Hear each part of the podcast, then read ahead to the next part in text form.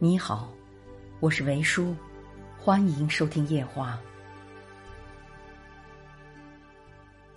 忙碌了一天的你，在夜深人静时听到林清玄这段话，或许能给你温暖和力量。我对自己说：“跨过去，春天不远了。”我永远不要失去发芽的心情，而我果然就不会被寒冬与剪枝击败。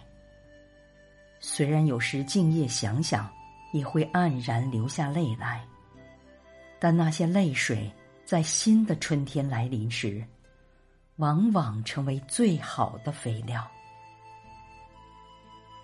活在苦中，也活在乐里；活在盛放。也活在凋零，活在烦恼，也活在智慧；活在不安，也活在窒息。这是面对苦难的生命最好的方法。